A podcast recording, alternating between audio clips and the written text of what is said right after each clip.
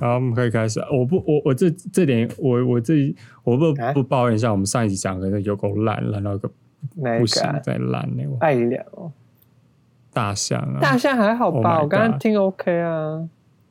那就是我减掉百分之七百分之六十的东西。对，我觉得我好像少了很多东西，但我想不起来。我今天听到后面后来我就开始翻白眼，我想说到底有啊他讲了什么？啊？你要跟我讲，不然我我才能改进。不是，就是讲讲我们后来讲的就是没有逻辑，例如嘞，要怎么讲很难讲啊，就是 就是我们后来不是有一题在讨论说，到底是要不要现在想很多，嗯还是后来想很多？反正那题就是一个很很？第一个它也它它应该也是一个很无解的问题。第二个就是我们讲不出来一个什么，讲了差不多是五分钟之后，后面讲的东西就开始重复了。然后第三个就是我们当时又很累，所以讲的又没有很有逻辑，所以就是非常非常片段的东西组在一起，才感觉比较有逻辑。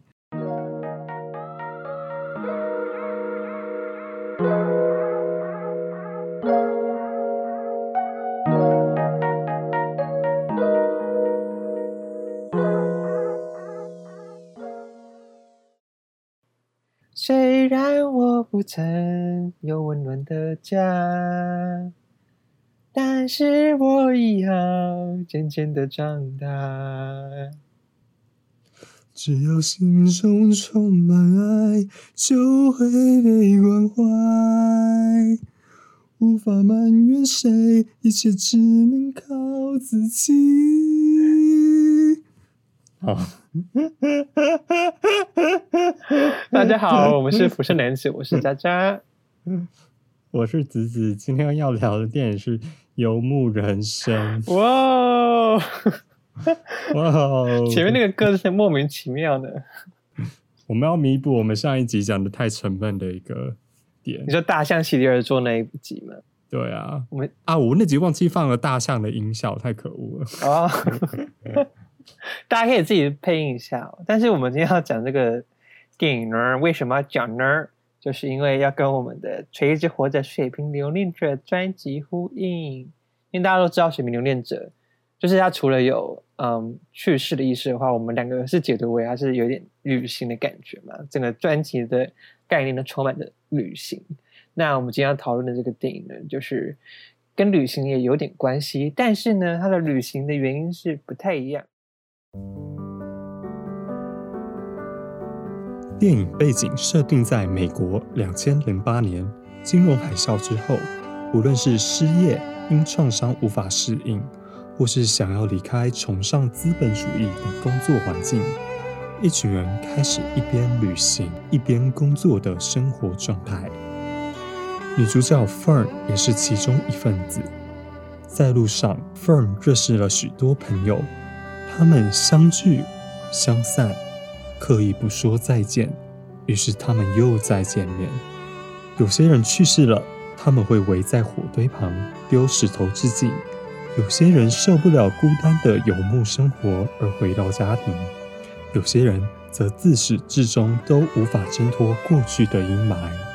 最后拒绝了姐姐和另一外游牧者 Dave 同居的邀请，Fern 决定继续踏上一个人的游牧人生。请问渣渣游牧的原因为什么要逃离现实呢？你在延续这个语调吗？就是整集都这样讲话，我觉得我这个声音蛮好听的啊。那你就可以继续这样讲话啊。好了好了，我们来大家科普，跟大家科普一下，就是说，嗯，就是这个游牧呢，游牧的历史在美国是什么样发展的？那大概在六零七年代的时候，大家都知道那时候嬉皮嬉皮主义非常盛行。然后呢，有一本书叫做《On the Road》，在路上，是 Jack Kerouac 写的。那整个这本小说呢，就是在描述那时候嬉皮就是非常向往自由生活的状态，然后呢，会一直有公路旅行啊这类的那些年轻人的壮壮游吧，这样就那时候非常流行这样的的旅行。那到了有一个很值得提是，在三十年后，也就是在一九九二年的九月六号，就有一位叫 Christopher McCandless，是一位美国的青年。那他的尸体在国家公园被发现。这个故事我觉得很有趣，可以跟这个电影去做呼应的，就是他有被改写成小说跟改拍成电影，然后电影电影名字叫做《阿拉斯加之死》。这故事大概就是描写这个 Christopher Christopher，就是呢，他是一位大学生，然后家里状态一切都非常的平庸，甚至是一个很优秀，大家都觉得很棒、很开朗的青年。但是他有一天就决定说，他不想要再过着中产阶级疲乏。无趣无聊的人生，他不想要有这些工业的资本主义的邪恶的东西绑着他，所以呢，他就开始决定要那个公路旅行这样。而且他公路旅行方式很特别，他不是像像电影里面这种就自己开车，他是就是直接招揽一些经过的车子这样，然后就是慢慢的类似搭便车这样一路的往阿拉斯加的方向前进，所以他的。他他的游牧的原因，可能更像是说他想要找一个自我吧，寻求自然的生活这样。那时间来到了两千零八年，也是电影这个背景。嗯，那时候大家都知道是金融海啸，所以呢，电影里面就是有很多不同的类似游牧者，但是他们的原因可能都是大同小异，可能就是因为失业啊，或是一些。人是跟那个 Christopher 也是阿斯加之死的男主角一样，就是不想要被资本主义绑住，因为看到金融海啸崩溃之后，他们发现可能原本的公众环境根本不是非常不健康，他想逃离这样的工作环境。那还有一部分人是因为可能越战啊，或是战争之类之后呢，他的创伤一直没有办法去适应嘈杂的工作环境或是高压的工作环境，所以总之这些人呢，都是选择了要。变成游牧者。那这边也很有趣的，就是那个爸爸，就电影里面那个精神领袖，他就是讲一段话，这次，你帮我念一下：欣然被套上金钱的牢锁，当个劳碌的马。没错，就是爸爸没有这样讲话，但他就是意思，他就是希望，他就是不想要被这样子绑住，就是可能工作已经成为他人生成就感的来源。那还有呢，像 Fern，就是。也是一个不太一样的例子，他有点像是被间接的影响啦，就是因为，嗯，进入海啸之后，她的老公就是失失业，然后他自己也找不到工作，所以呢，加上他有点想要离开那个整个家庭的氛围，所以他就是开始走上了旅行的道路。这样，哇，真是详细的解说啊，整个听起来超不真心，谢喽。主主持人到一些一些嗯，你知道场面话这样吗？你说的真棒，你说的真对。那我们接下来立马没有想聊的意思。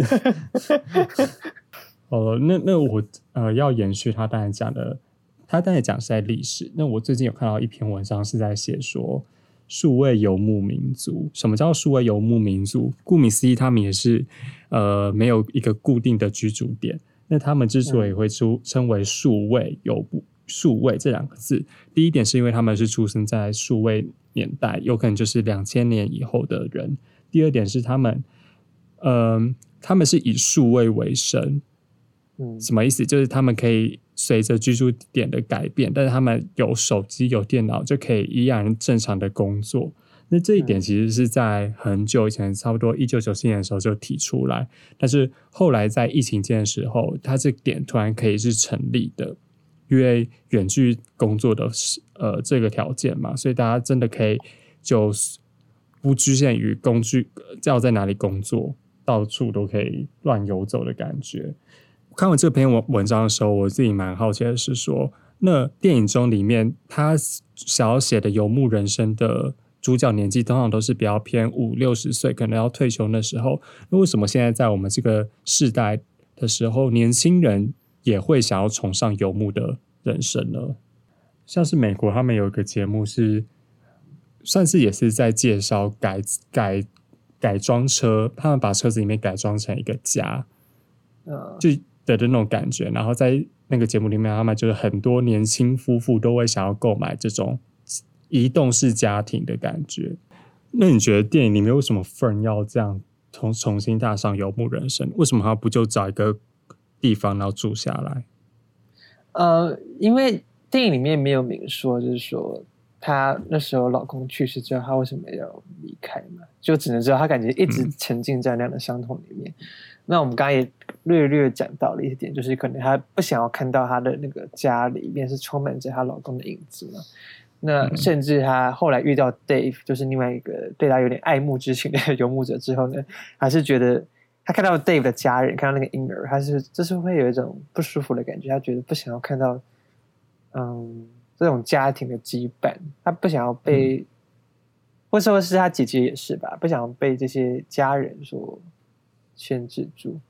就是我觉得他一直在逃避着，嗯，过去的这些枷锁。他想要一直去旅行，一直去过过自由的人生，不想要再去回忆以前自己。那他跟那个他以前的家教学生就讲了一段诗。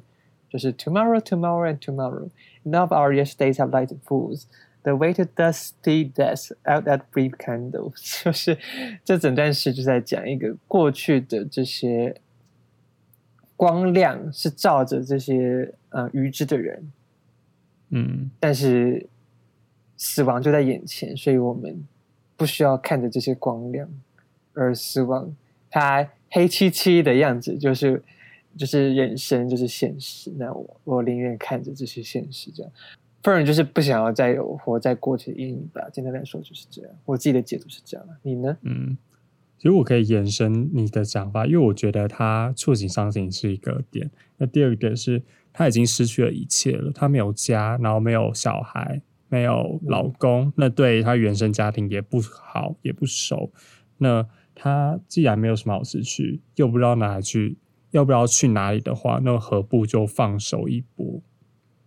他这种放手一搏也不是豪气的说哦，我就放手一搏。他比较像是说，呃，我也不知道怎么办，那就就这样做吧。就是你知道，所以他才会去踏上公路旅行，因为他也在寻求吧，他也在寻求某一个，也许跟大象那一集很像，就在寻求某一个他心中那个大象，或他心中的满洲里。嗯，对，但是有另外可能，就是说，会不会他们是在寻找一种归属感？也有可能，就是像我们就可以回想到，嗯，那 个艾怡良的歌词，也就是给朱丽安嘛，给朱莉安，那像什么？我在脏衣服堆中找自己，我又在浪费与这其中寻找自己，我在与朋友的喧闹中寻找自己，但是毫无头绪。他整段。找自己的过程，那包括那个自己也说的，就是他可能朱利安是找朱利安的呃，朱利安这个对象其实就有可能是自己嘛，所以他在寻找在旅行的路途上，他可能根本不是要去说放下过去，而只是想要找到一个新的可能、新的家，就是他一直找不到，就是有 Dave 的家人这样子。看似是完美美好的家庭，但是他他感觉不到归属感。就我觉得他自己在电影里面好像也有，嗯，心就是他建默默建立了一个心墙，但那个心墙也不是说他不接受别人，而是感觉他好像快，就像他在电影里面最后，Dave 他其实有在考虑说要不要加入 Dave 他们家庭嘛，但是到真的要抉择那一点，他又突然畏缩了。嗯，那我觉得就很有可能就是你刚才讲的，他觉得，嗯，他很像，还是看到这么完美的家庭，好像这个事情让他想起他以前的美好，或者是他觉得他根本就不适合再次拥有一个完美的家庭。嗯，所以你会怜悯这样的他吗？我自己是觉得好问题。因为我觉得电影，或者说可能不少人看这个电影的感想，会是我看我原来预测大家的想法，但是呢，我的预测是觉得说，很多人会觉得说啊，这个人好可怜哦，或是天哪，他没有办法逃脱他过去的阴影，像这样。可是我觉得他好像是很释怀的。我觉得 Fern 虽然整个电影的基调都是呈现一种哀伤的氛围，可能都是在悼念他的死去的朋友、死去的丈夫，跟他。无法回到过去的美好，可是我觉得 Fur 感觉是已经完全能接受这件事情了，而或者说他已经习惯这样子这件事情，而他也不不要求，呃任何的安慰，也他也不需要。我觉得他就是一个非常坦然的接受自己的正在游牧的这个状态，而他也不希望有家的这这件事情去框住他。我觉得他可能也是了曾经了解过那些美好，那也了解到失去那些美好的带来的痛苦，所以他就等于已经看待一切了。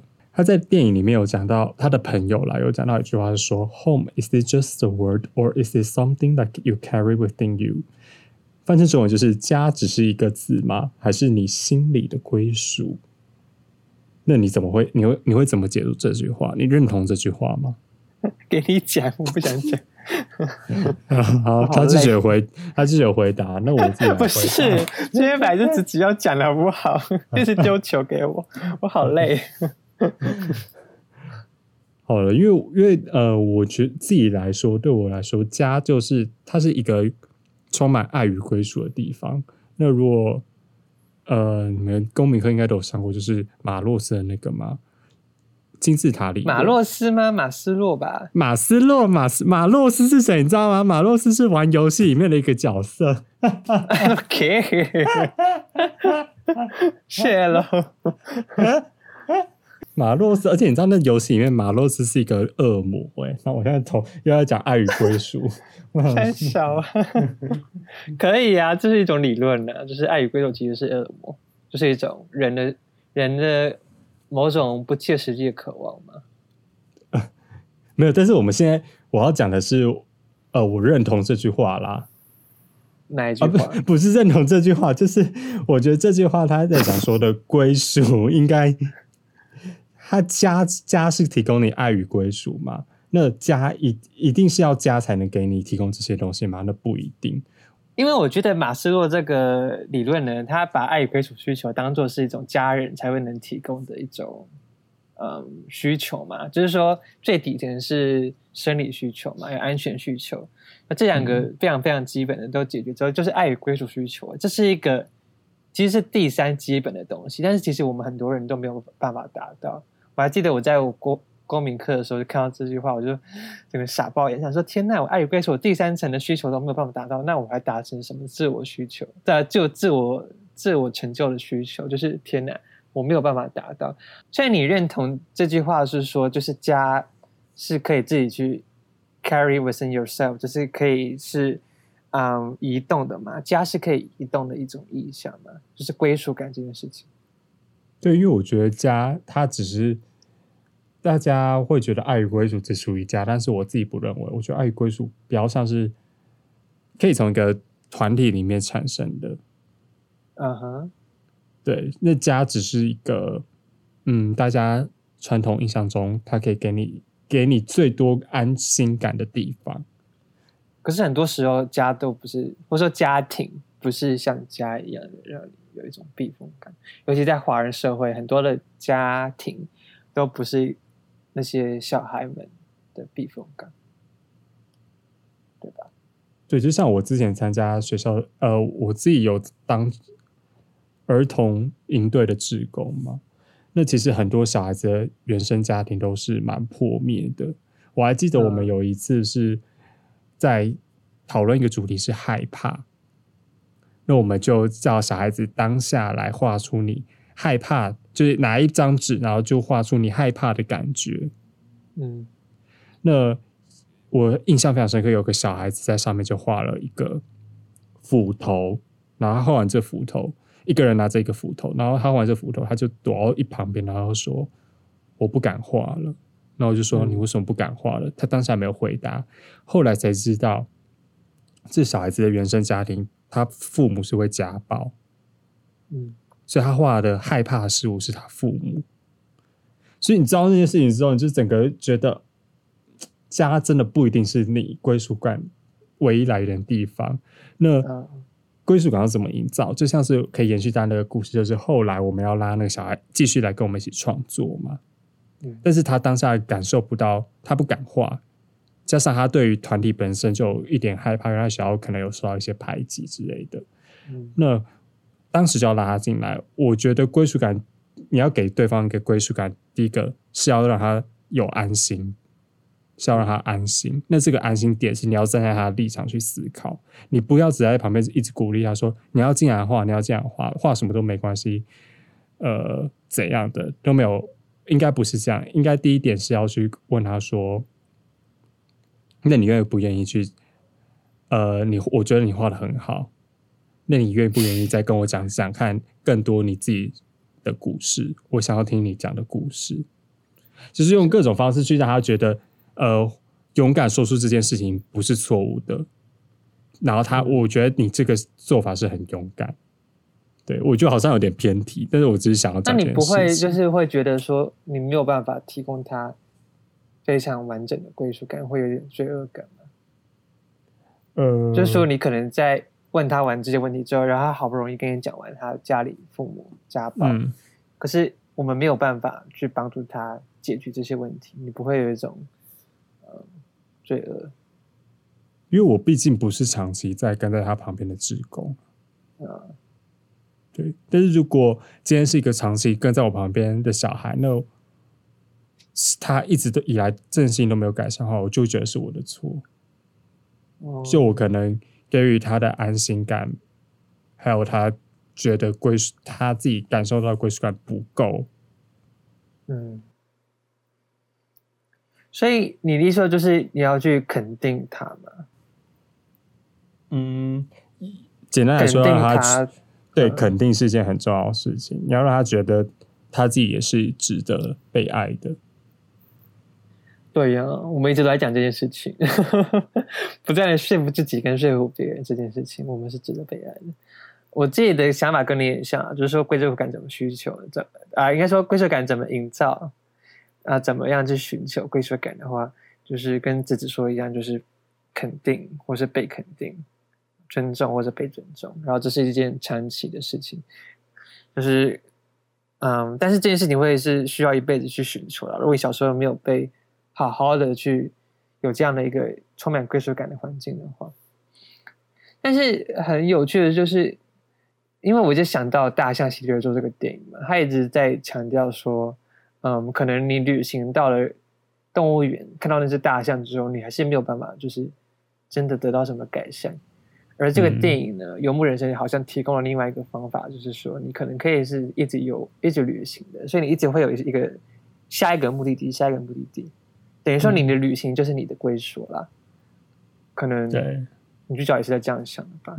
像他的那个以前家教过的那个小女生呢，也是问了他说：“哎。”就是我妈说你是没有家的，你是一个游民，是这样吗？然后夫人就说：“哦，不是，我不是游民，我只是没有一个房子，但我其实不是 homeless，我不是没有归属的，对吧？大概就是整个电影的电影演吧，电影演什么意思？对，就整个电影的主旨这样。”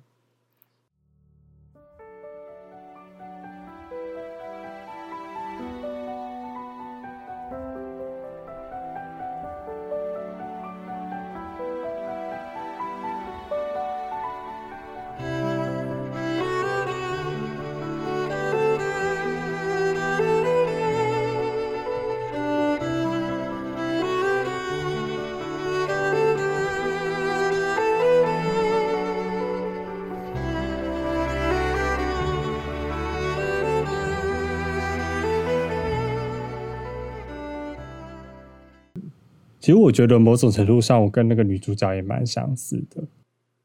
我们都很像吧？我们都很像她，就是找不到一个归属。我觉得我，我觉得我比较像是，呃，我也是很讨厌喧嚣的一个生活。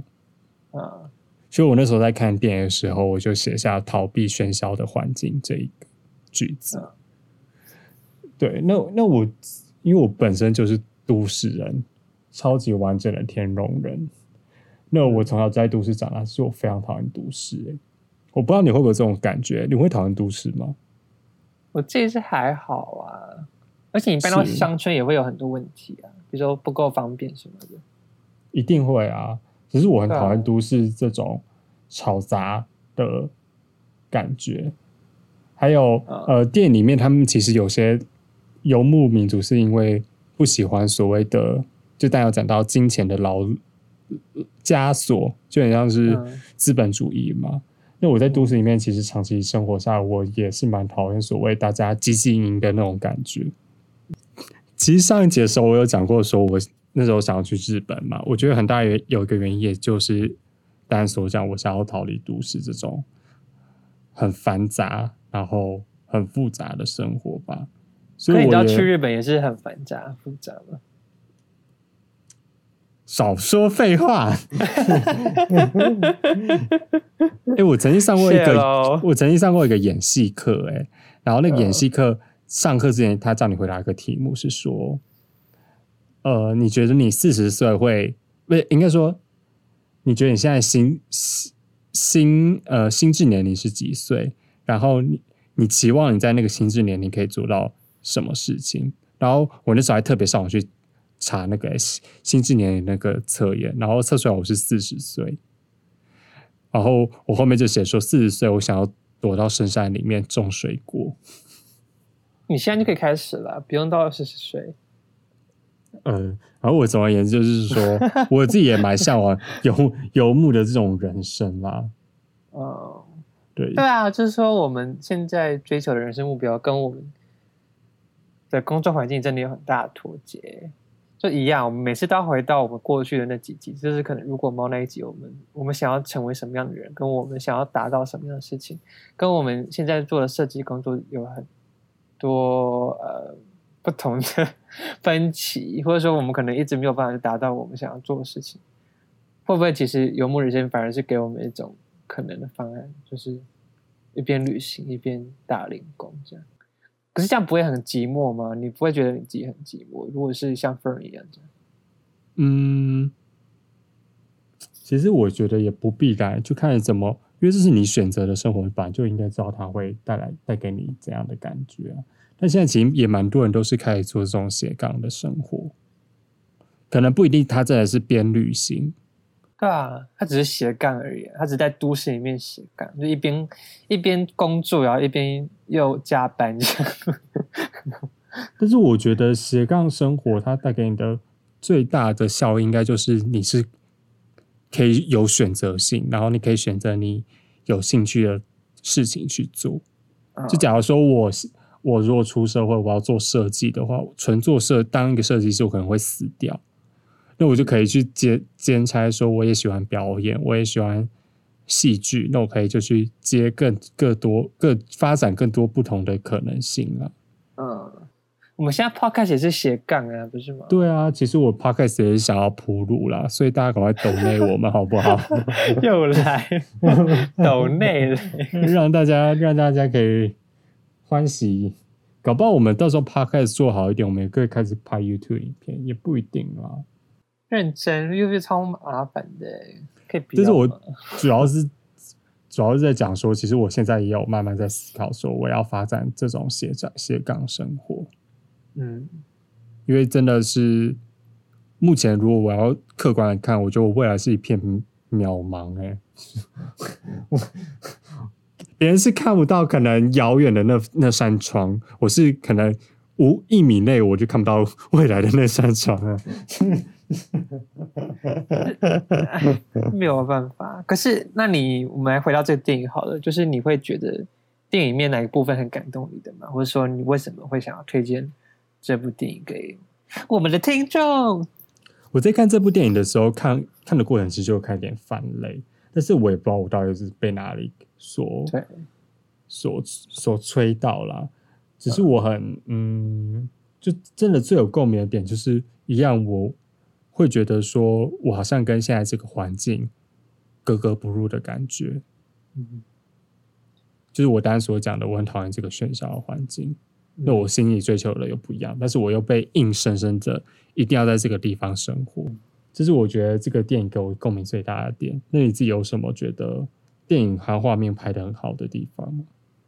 嗯，我觉得有几幕让我印象深刻，而且我跟自己一样，我也是看到一半就会忽然感动。我也不知道是可能是他们围在火圈那边，然后哀悼那个朋友吧，或者是那个 Bob 跟他讲他儿子自杀的故事，我不知道，我不知道是哪一段，但是呃，像那个 Fern 就是躺在河水边，然后赤裸着这样，你记得那一幕吗？嗯嗯，你的那一幕就是除了跟那个有一幅幅有一幅世界名画有些呼应以外，就是 Ophelia 的那个故事以外，我觉得就是他那样子彷徨状态，是我们年轻人一直都有的东西的感觉。对，就是彷徨，就是彷徨，而且可，而且这样的彷徨可能会一辈子欸，到 Fern 的年纪甚至更老，或是等到我们去世的那一刻，我们都还是觉得彷徨。这样的彷徨可能是我们一辈子都要去嗯承担的。那电影以外，还有像它里面的很多诗，我刚刚念的很快那首诗，我觉得很美，或者是他跟那个年轻人讲的那首诗，我觉得也很棒，以及他的原声带很好听，对，而且整个电影它完全没有的去回到过去一些闪现、记忆闪现之类的。